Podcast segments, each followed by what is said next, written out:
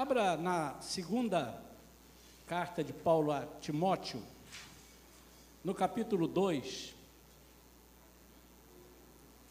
versículos 20 e 21 servirão de apoio para a mensagem desta manhã. Segunda, a gente às vezes fala só segunda. Segunda, quando se fala de carta. Segundo, primeiro, quando se fala de livro. Primeiro, crônicas. Primeiro, reis. Segunda, Coríntios. Primeira, Coríntios. Não é Corinthians não, não é Corinthians não, né? É Coríntios. Numa grande casa há vasos, não somente de ouro e prata, mas também de madeira e barro. Alguns para nobres finalidades, outros para fins desonrosos. Que lástima. Se alguém se purificar destes pecados, será como vaso de honra, os pecados que ele está citando acima, santificado, útil para o Senhor e preparado para todo bom serviço. No capítulo 2, os versos anteriores, o apóstolo Paulo orientando a Timóteo, ele fala sobre as atitudes do obreiro de Deus algumas coisas que ele precisa deixar de ter, coisas importantes, coisas que se tornam pecados. E ele agora orienta que numa casa há vários, há vasos não somente de ouro, de prata, mas também de madeira e de barro. E ele chama a atenção que o principal é que esses vasos sejam purificados, para que o Senhor os use. Vamos falar com Deus. Pai querido, em nome de Jesus, nós te louvamos, te bendizemos, pedimos a tua unção fresca, unção para esta manhã, unção para esta palavra. O nosso coração se alegra ao recebê-la, se regozije, reconheça que o Senhor tem interesse em nós. Em nome de Jesus, prepara-nos para sermos vasos fiéis e verdadeiros vasos que te agradem, vasos que te honrem, vasos que te deem alegria, no nome de Jesus. Amém. Domingo passado nós pregamos, e novamente pregamos, porque essa é uma mensagem que já tínhamos falado, e só renovando, nós vamos de vez em quando trazer mensagens que já pregamos, para que elas fiquem bem vivas na nossa mente, é impossível a gente guardar. Às vezes tem uma mensagem ou outra que marca bastante, a gente não esquece. Mas todos os itens é praticamente impossível né, que nos lembremos, a não ser que fiquemos sempre lendo, ouvindo, uma, duas, três, quatro vezes. Né? A gente faz assim com filmes. Quantas vezes você assistiu Noviça Rebelde? Levanta a mão assim que assistiu mais de três. Só mais de três. Só isso, duvido. E mais de 25, tem alguém? é mais de três. Mas é assim, quando a gente quer aprender alguma coisa, o estudante, nós temos vários estudantes aqui, não é? Ele precisa ler, precisa reler, precisa ouvir, vai caminhando, ele vai coloca o áudio, e, enfim. E nós falamos domingo passado sobre as prensas do azeite. As prensas do azeite, falamos de novo. E fizemos uma uma nova colocação, um, um, um, colocamos algo a mais que não tínhamos falado na mensagem anterior.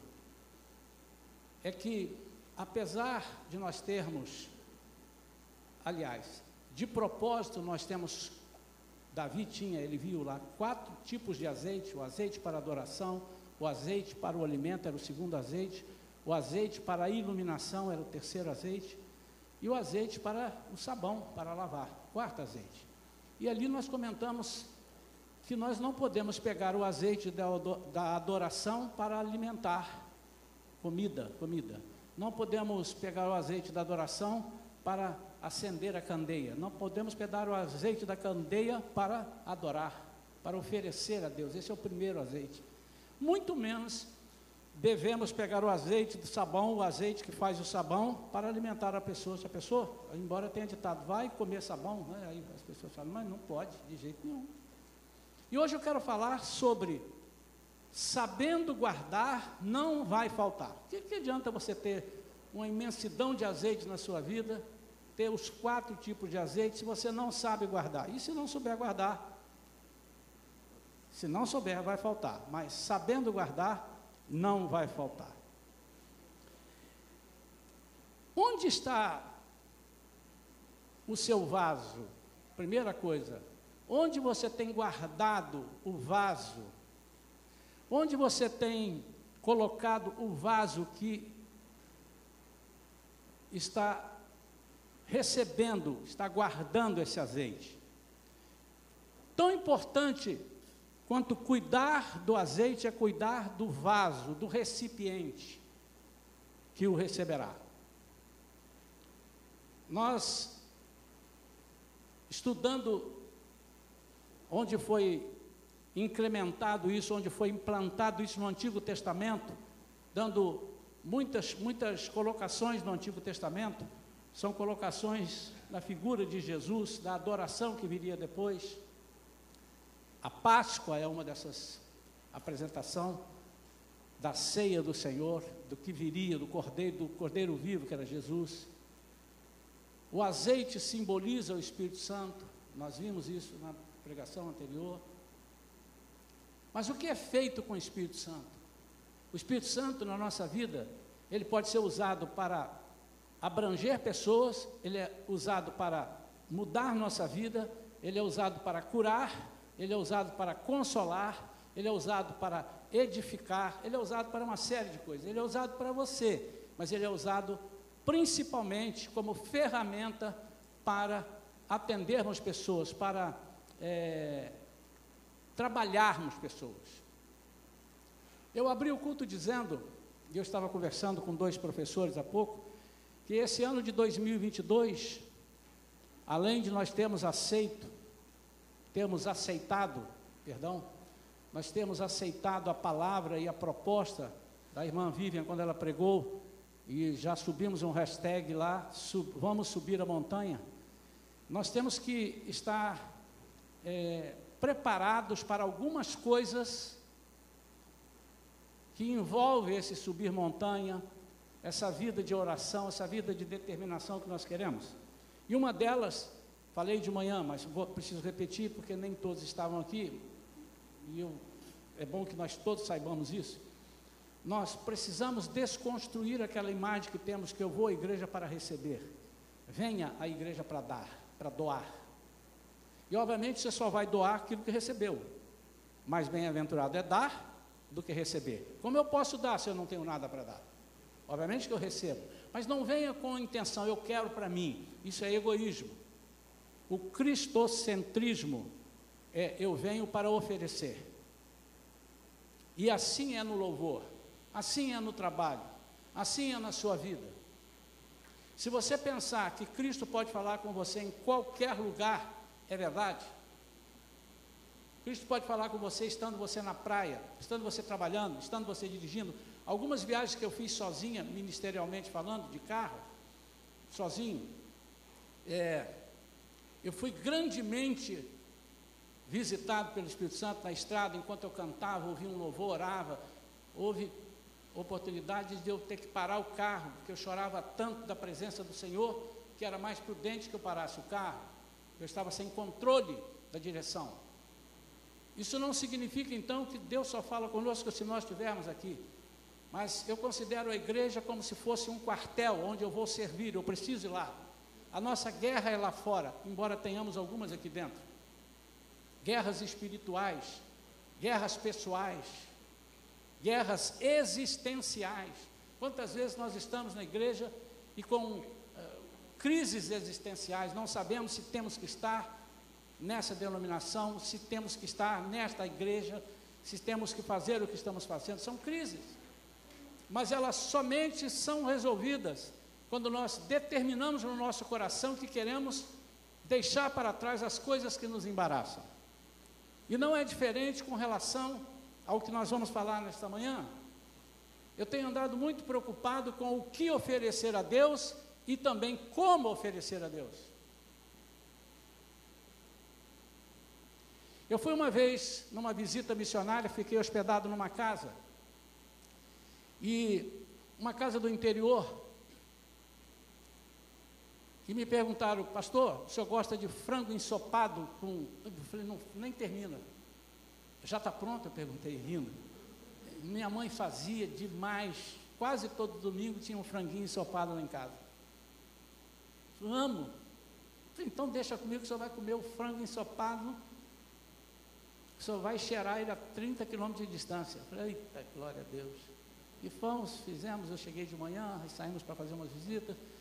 Quando chegou por volta de 11 horas, nós chegamos em casa, eu estava chegando em casa, eu senti o cheirinho, eita.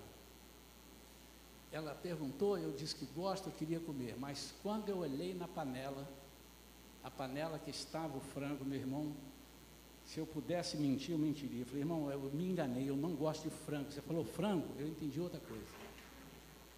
A minha vontade era não comer, porque eu julguei para o meu gosto que não estava numa panela apropriada. Eram muito simples, estavam acostumados, mas eu não queria uma panela é, de prata, não, mas ela não, me permitam, irmãos, estava um pouco suja nas beiras assim, com aquilo que como se alguém não tivesse lavado muito bem, agarrou, não ia sair no frango, acho que não ia sair, nem deve ter saído. Mas eu tive que comer, irmãos. O que, que eu ia falar? Estava com fome, estava na roça, não tinha onde comprar. Não podia mentir, irmãos, eu tinha que comer. Você já passou por isso? E eu comi. Me sustentou? Eu não sei se me sustentou, se me entupiu, mas eu, eu fechei o olho e mandei para dentro. E comi. Não passei mal, não. Mas já faz muitos anos, eu estou lembrando até agora. Assim é quando nós oferecemos ao Senhor, talvez o melhor azeite, mas fora de um recipiente apropriado para ele. Eu não preciso dizer que o recipiente é esse aqui. Nós não teremos quatro, mas eles tinham. É impossível imaginar que o azeite da primeira extração, que era dedicado à adoração do templo, as primícias, é impossível de se imaginar que ele estivesse numa panela qualquer, num, num recipiente esquisito, para levar ao altar de Deus. Não há hipótese.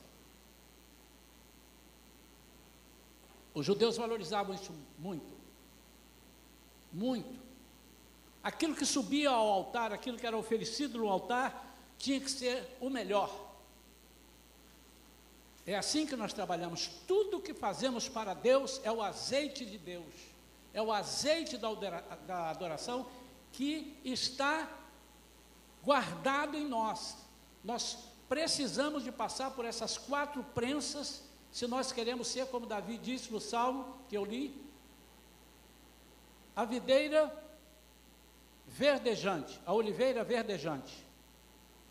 Se eu sou a oliveira verdejante e eu vou oferecer a minha vida para uma prensa, o azeite só virá quando eu sou prensado. É impossível você ter o azeite dentro de você quando você não se submete à prensa. A prensa de Deus é melhor a prensa de Deus do que a do diabo.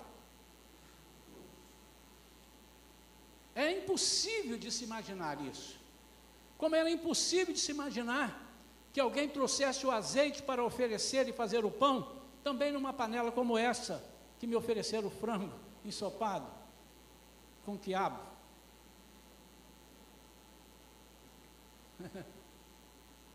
e eu quero falar dos vasos próprios e da forma que nós devemos acondicionar esse azeite.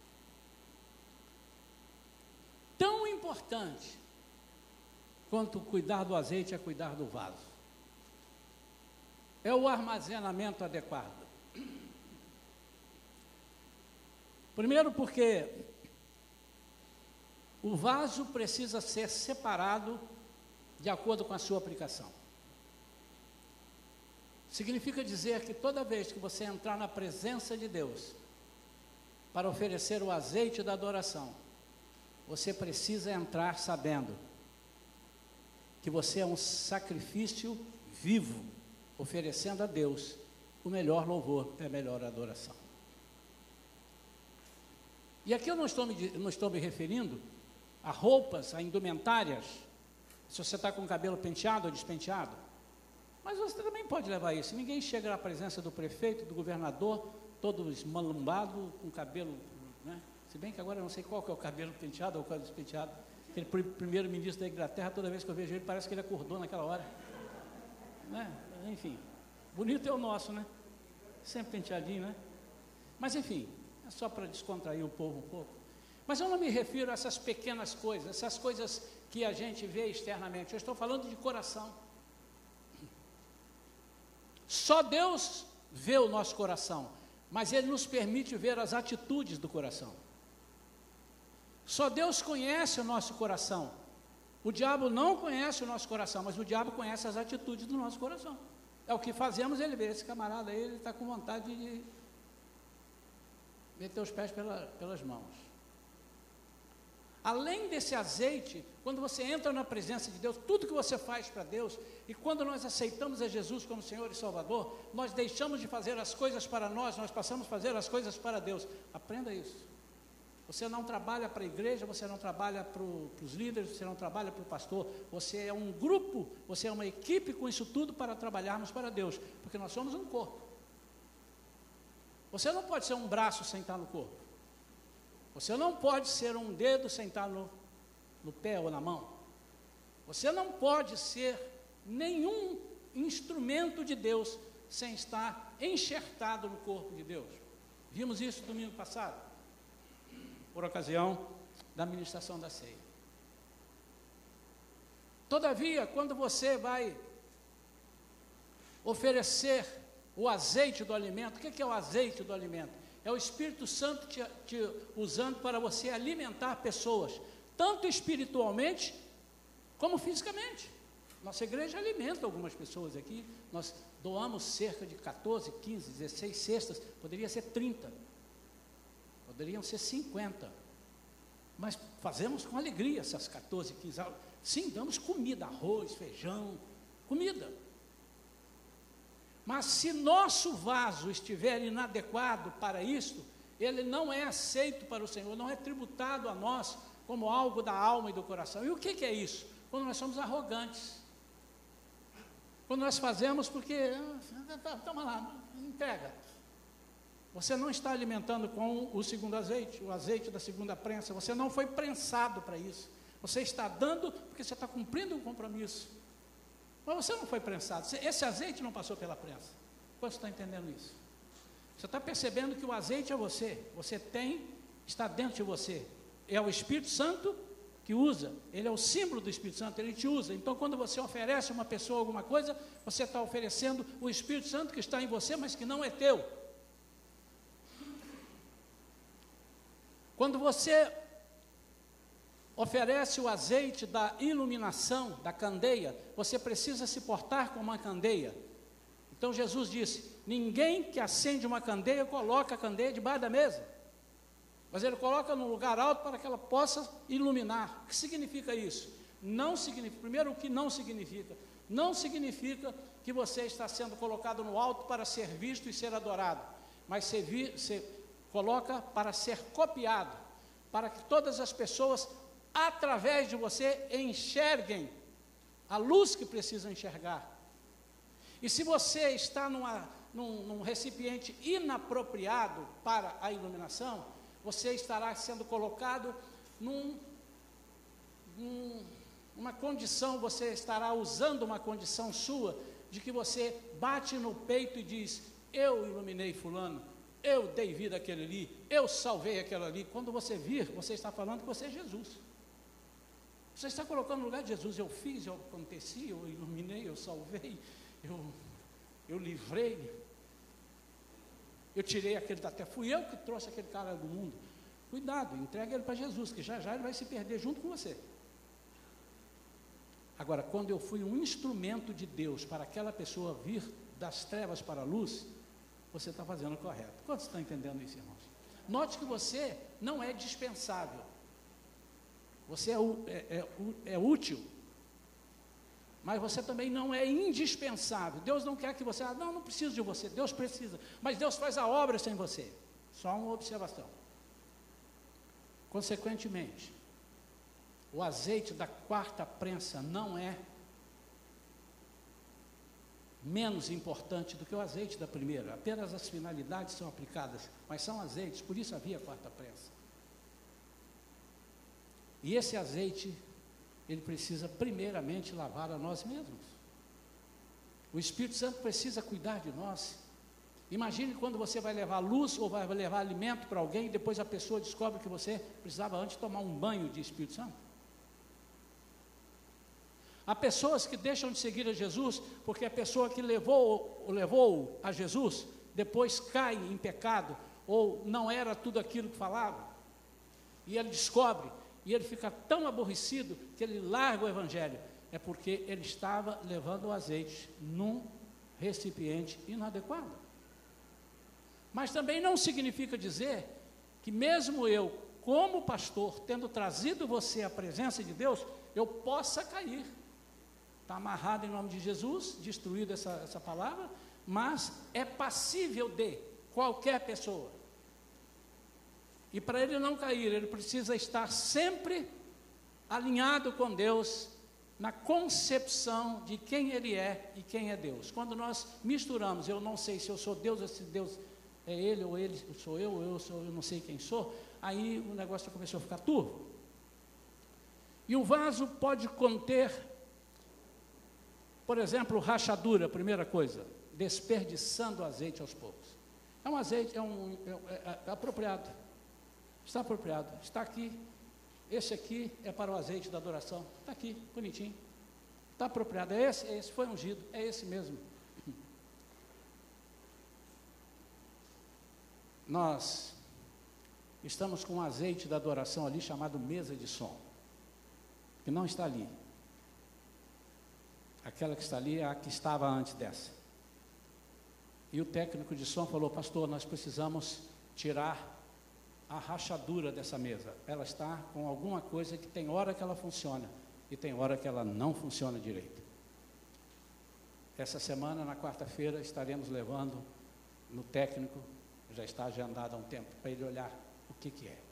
Há conserto ou tem que abandonar aquela mesa e comprar uma outra? Em nós sempre há conserto, mas o conserto não é remendo ele faz novo o vaso. Jesus quebra o vaso e faz o vaso novo. Mas os irmãos talvez não percebessem, um ou outro que entenda um pouco de som, mas de vez em quando ela dava lá um, uma rateada. Vamos considerar que ela estivesse com uma rachadura, ela estava perdendo qualidade. Ela foi comprada com uma finalidade, utilizada com uma finalidade, mas de repente ela começou a se perder aos poucos, até que ela foi afastada e tem ali a anterior quebrando um galho para nós. Não podemos deixar se perder aquilo que o Pai nos tem confiado. E os vazamentos ocorrem nas pequenas rachaduras. E há rachaduras que aumentam a partir dos vazamentos. Às vezes é um pequeno vazamento. Está dando um, um gotejar, um pinguinho, mas daqui a pouco ela já está quase chovendo. Não podemos ser relapsos com os dons que Deus nos dá. Negligenciá-los nos traz o juízo de Deus.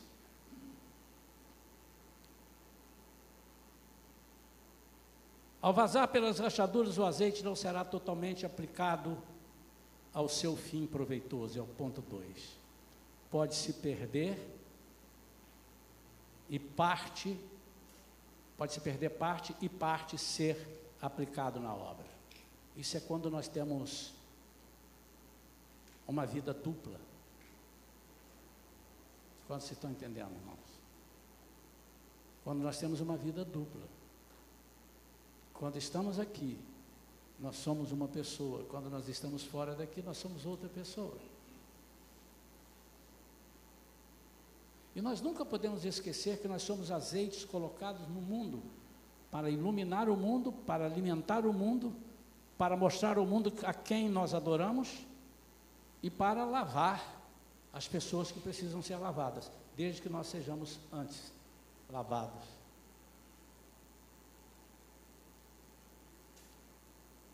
Ao vazar pelas rachaduras, sem menos esperar, você poderá precisar do azeite para a obra e perceber que ele já acabou. Eu não sei se você já teve em sua casa um recipiente ali, uma, uma garrafa de detergente, que você não. Detergente você usa sempre, alguma coisa que você não usa toda hora. E a última vez que você viu, ele estava acima do meio. E hoje você precisou de usar, ele estava com um pinguinho assim e não deu para usar. O, o que, a quantidade que você precisava era meio litro e não tinha nem a metade disso. É assim que acontece conosco. As rachaduras vão tirando de nós o ânimo de orar, o ânimo de ler, o ânimo de fazer as coisas para Deus.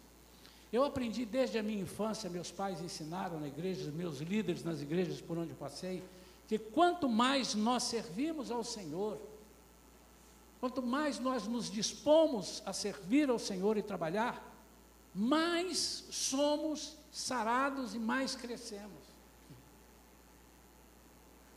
E ainda que estejamos precisando de alguma coisa de Deus, nós não devemos nos furtar de servir a Deus, porque estamos precisando de uma coisa de Deus. É ao contrário, quando você estiver precisando de uma palavra de Deus, você está com o coração, sirva a Deus. Ele vai curar você e vai abençoar outros. Porque duas coisas podem estar acontecendo. Você está, a rachadura está tirando o teu azeite, você pode morrer sem esse azeite aí, ficar. E a segunda coisa, você está tirando de uma outra vida uma possibilidade, quem sabe, de ser curado, de ser abençoado através da sua vida, como instrumento, como vaso, porque você está perto dele, ou você chegará perto dele. Deus sempre vai colocar essa situação. Quantas são as situações? Quantas são Perde-se a conta comigo, com você, você já sabe, na Bíblia diz, que nós não imaginamos porque Deus não nos levou a um certo lugar, chegamos lá e descobrimos, foi por isso que eu vim aqui. Eu pensei que era por aquilo, mas foi por isso. Eu pensei que era por isso, mas foi por aquilo.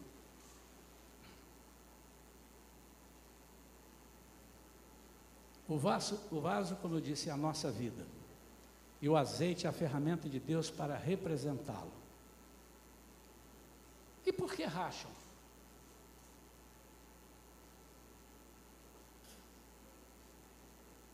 Não racham porque somos pessoas imperfeitas. Éramos imperfeitos. Mas quando o Espírito Santo vem sobre a nossa vida, ele nos torna novas criaturas. Somos perfeitos. A partir dali, Deus preparou. Você pode vir para Deus construir uma casa, eu gosto de falar isso. Você pode vir com cimento do pior, você pode vir com ferro de pior qualidade, com a madeira ruim, com tijolo ruim, ele pega tudo isso e transforma em material de primeira linha e constrói a igreja dele. Você percebeu que Deus quer construir, ele tem capacidade para construir a igreja dele com pessoas que ele transformou à sua imagem e semelhança? E eu estou dizendo de caráter, estou dizendo de sabedoria, quando Ele concede você palavras de sabedoria, palavras de conhecimento, olha, você é cópia do Espírito Santo, é cópia de Jesus para a obra. Mas então por que que Ele me transformando, eu falho? Porque depois de salvo, depois de eu servir, depois de eu servir 10, 20 anos, por que que eu estou tendo rachaduras e vazamentos? Primeiramente, é porque há um ressecamento.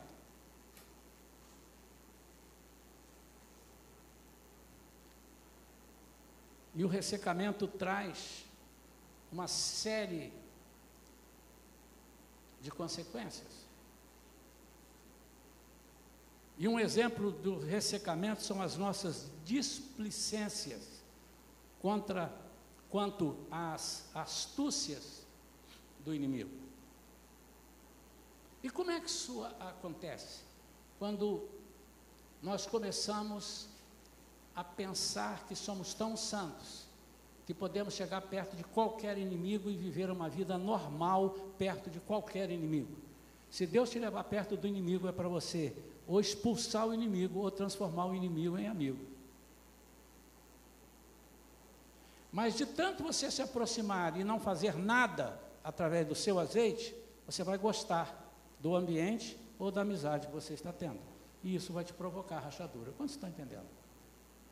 Tem um ditado, eu não gosto de usar ditado do mundo, não. Do mundo que eu digo o seguinte, ditado que não está em provérbios, que não estão na.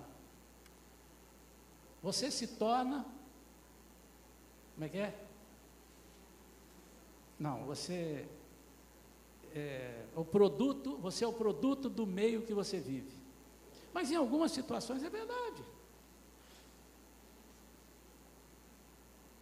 Eu me lembro que quando eu trabalhei no mercado financeiro, fizeram lá uma, uma, sala assim grande, maior que essa aqui, e era separado por, por biombos a meia altura. Então a gente escutava tudo. E, a, a, o meu departamento era perto do departamento da Bolsa de Valores. Eu nunca vi ninguém xingar tanto quanto aqueles camaradas da Bolsa de Valores. E eu passei a xingar. Eu falava tanto palavrão, irmãos, que eu tinha até vergonha. O ímpio se incomodava com os meus palavrões. Tinha pessoa que falava, rapaz, mas você fala muito palavrão.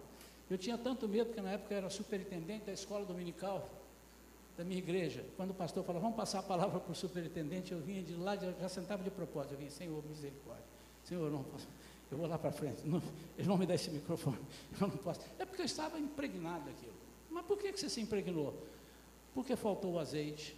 Eu deixei rachar o azeite, eu deixei ressecar. Eu cheguei perto. Eu não fiz por onde. Mas você não podia sair dali tem uma série de coisas. Eu podia me encher do Espírito Santo.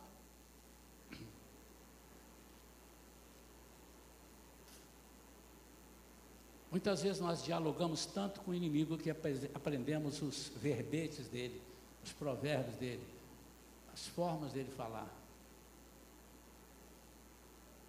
Eu não sei, os irmãos, e não quero parecer arcaico, porque a Bíblia não é arcaica, mas eu não sei, os irmãos, mas eu sei de mim. Eu tenho uma facilidade muito grande, não acerto todas, mas acho que 99% das vezes, até eu estou fazendo uma comparação assim, eu quase não erro. Quando eu estou conversando com uma pessoa na rua e ele fala alguma coisa, eu digo assim: Você é crente? Sou. Ou estou afastado.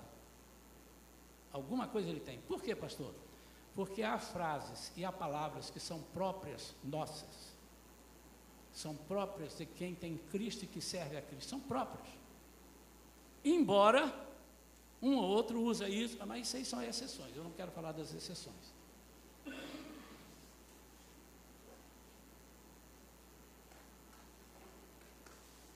Mesma coisa.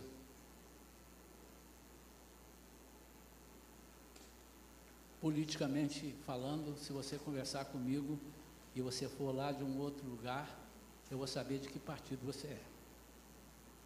Talvez pela forma de você se expressar, talvez pela forma de você agir.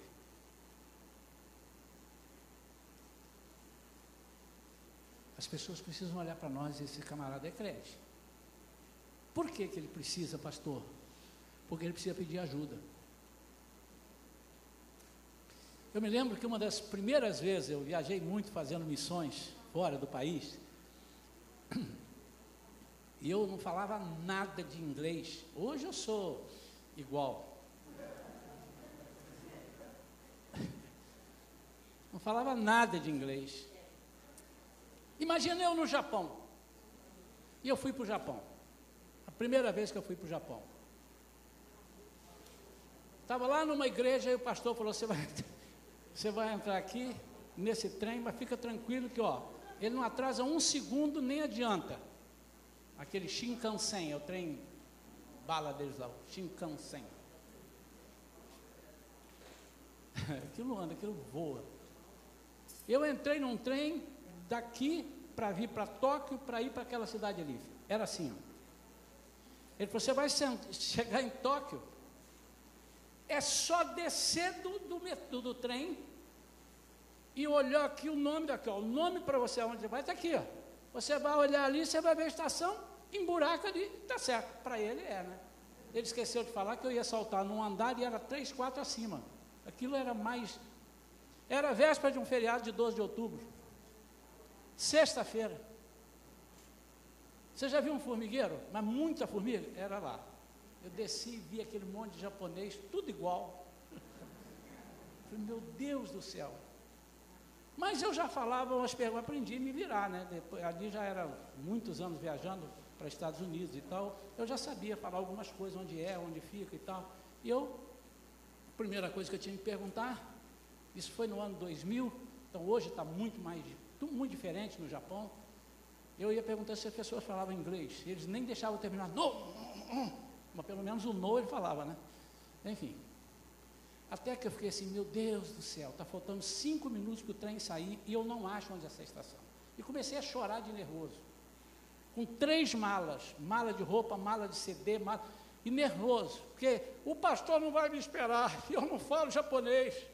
O telefone não tem nenhuma palavra, é tudo ali, aqueles negócios, meu Deus do céu. E fui ficando doente, irmãos. Até que eu orei, Senhor, me, me ajuda. E eu vi um camarada de terno, uma pasta de executivo assim na mão. Eu falei assim: esse camarada é um executivo, ele tem que falar inglês, embora ele esteja em toque, ele tem que falar inglês, não é possível.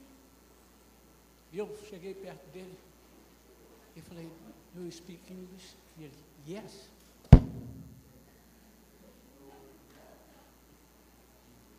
Eu perguntei onde é isso daqui. Ele olhou, Hum, quando o japonês fala um, você está longe demais, irmão.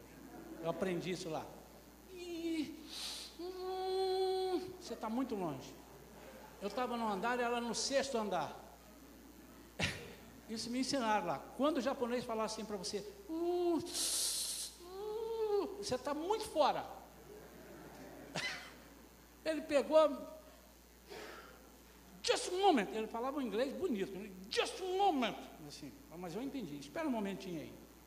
E eu fiquei ali batendo o pé, passaram-se dois minutos já, faltava três, e o camarada sumiu. Eu falei, agora eu tenho dois problemas. Agora estou com uma pasta aqui, que não sei nem que é esse cara. Mas o que eu quero dizer, e a história fica para lá, ele conseguiu, me levou, mas é que eu visualizei, pelo jeito, essa pessoa deve falar inglês, ele deve parecer com o executivo. E se ele é um executivo, não é possível que ele seja um executivo nacional, ele tem pinta de internacional. Em outras palavras, esse camarada tem chance de me ajudar. Irmãos, nós precisamos ser essa luz quando as pessoas estão na escuridão. Ele tem que olhar para você e ver uma cara boa. Eu nunca iria pedir ajuda se eu estou em aflição e olhasse um grupo e visse um grupo assim. Nunca. Mas se eu vejo alguém assim, eu digo, você pode me ajudar? O ressecamento produz rachaduras. E o óleo que nós precisamos é o óleo da utilização diária. Nós às vezes guardamos o óleo. Você quer um exemplo de guardar o óleo e estar tá ressecado? Quantas Bíblias você tem na sua casa? Às vezes tem três, duas, quatro, mas está ressecado porque você não abre para ler. Você tem o óleo, você tem a lâmpada, você tem o alimento, você tem a adoração, você tem o sabão, você tem tudo, mas não usa, está guardado. Não funciona. Uma Bíblia fechada em cima de uma mesa é como um livro qualquer em cima de outra mesa. No sentido que eu estou enfiando, tá, irmãos? Ela não é comparada a qualquer outro livro, pelo amor de Deus. Mas quando ela é aberta, ela é palavra viva de Deus. Isso apresenta queda na sua qualidade de vida com Deus, por causa da pouca oração, por causa da pouca aplicação do conhecimento da palavra, por causa do pouco interesse geral nas coisas do reino. Não há consertos para rachaduras, remendos. O que precisa ser é totalmente quebrado e refeito. Deus não pega ninguém, disse assim, eu vou aproveitar 80% de você, eu vou só encaixar 20 aí, você vai ficar do jeito que eu quero. Ele disse, não, você precisa morrer, nascer de novo, e agora eu vou fazer de você uma vida nova. E ele diz, ninguém põe, põe pano velho, pano novo em remendo, um remendo novo em, em pano velho, em roupa velha. Ninguém. Ninguém coloca O que, que é o vinho novo? Quem é o vinho novo? Quem é? Fala bem alto, irmãos. Não é possível, vamos começar tudo de novo. Quem é? E quem é o vinho novo na sua vida? Pronto, quem é o vinho novo? Ele fez isso, foi o primeiro milagre dele para mostrar. Vocês estão com vinho velho, vinho que embebeda o vinho. Eu vou trazer um vinho novo. O que é o vinho novo? É qualidade de vida. Ele está falando não é de vinho bebida, ele está falando de aliança com ele. Vocês estão com vinho que representa o sangue velho, o sangue do animal, que mata o animal, para esse animal te representar tirar o teu pecado. Era assim no Antigo Testamento. Eu estou chegando com um novo e vivo caminho. O meu sangue é o sangue novo, do vinho novo, da aliança nova, que é eterna e não se acaba. Quantos entenderam? Não pode botar um vinho novo, Jesus, num odre velho. Então, por isso que ele diz que aquele que está em Cristo é nova criatura. As coisas velhas já passaram. Eis que tudo se fez novo. Não é metade, é tudo. Não é 90%, não é 10%, não são 10%, mas é tudo.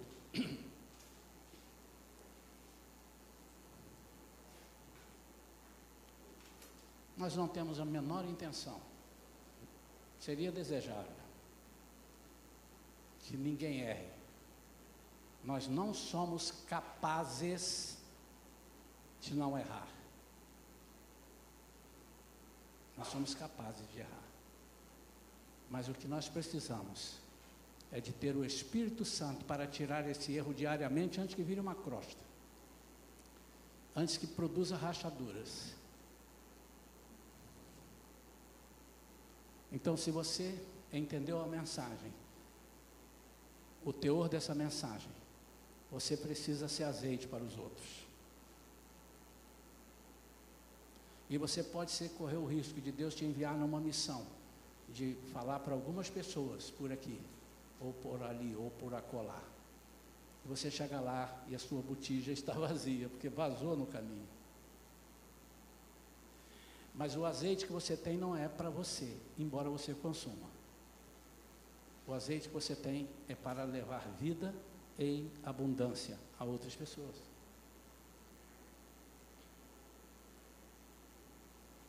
Se cada um de nós fizer um propósito com Deus, que até o início de março, se fizer, não estou propondo, você vai fazer segundo o teu coração.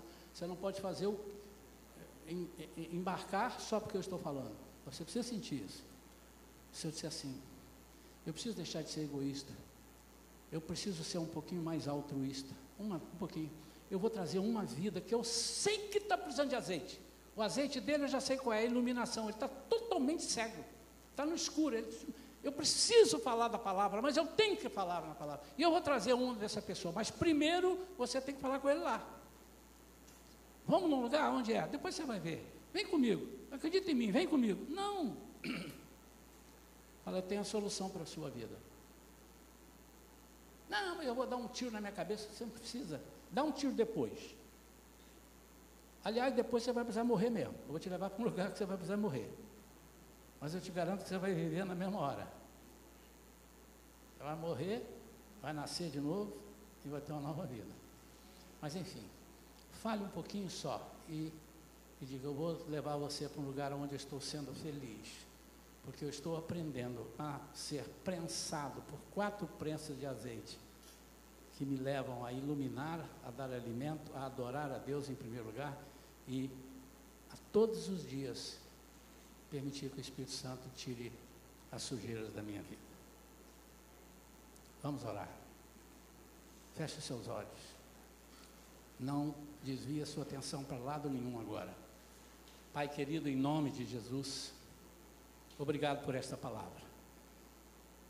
O meu desejo, Senhor, e eu sei que o Senhor colocou isso, nosso desejo aqui, é que as pessoas, todos nós entendamos que nós somos azeite para fora.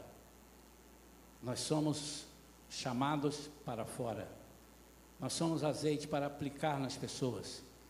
Então, Senhor, permita a cada dia que nós sejamos menos egoístas, pensemos menos em nós. Porque quando nós não pensamos em nós, pensamos nos outros, nós não nos, aborrecemos, não nos aborrecemos facilmente. Quando nós deixamos de pensar em nós, de querer para nós, nós estamos satisfeitos com as coisas que nos são apresentadas. Mas quando nós fazemos para os outros, nós temos a intenção de fazer o melhor. E queremos fazer o melhor para agradar. Esse é o azeite que nós precisamos levar. Ajuda-nos a pensar em doar mais. E se vamos doar é porque recebemos. Dá-nos, Senhor, essa certeza em nome de Jesus. Amém. Eu sinto que devo orar nesta manhã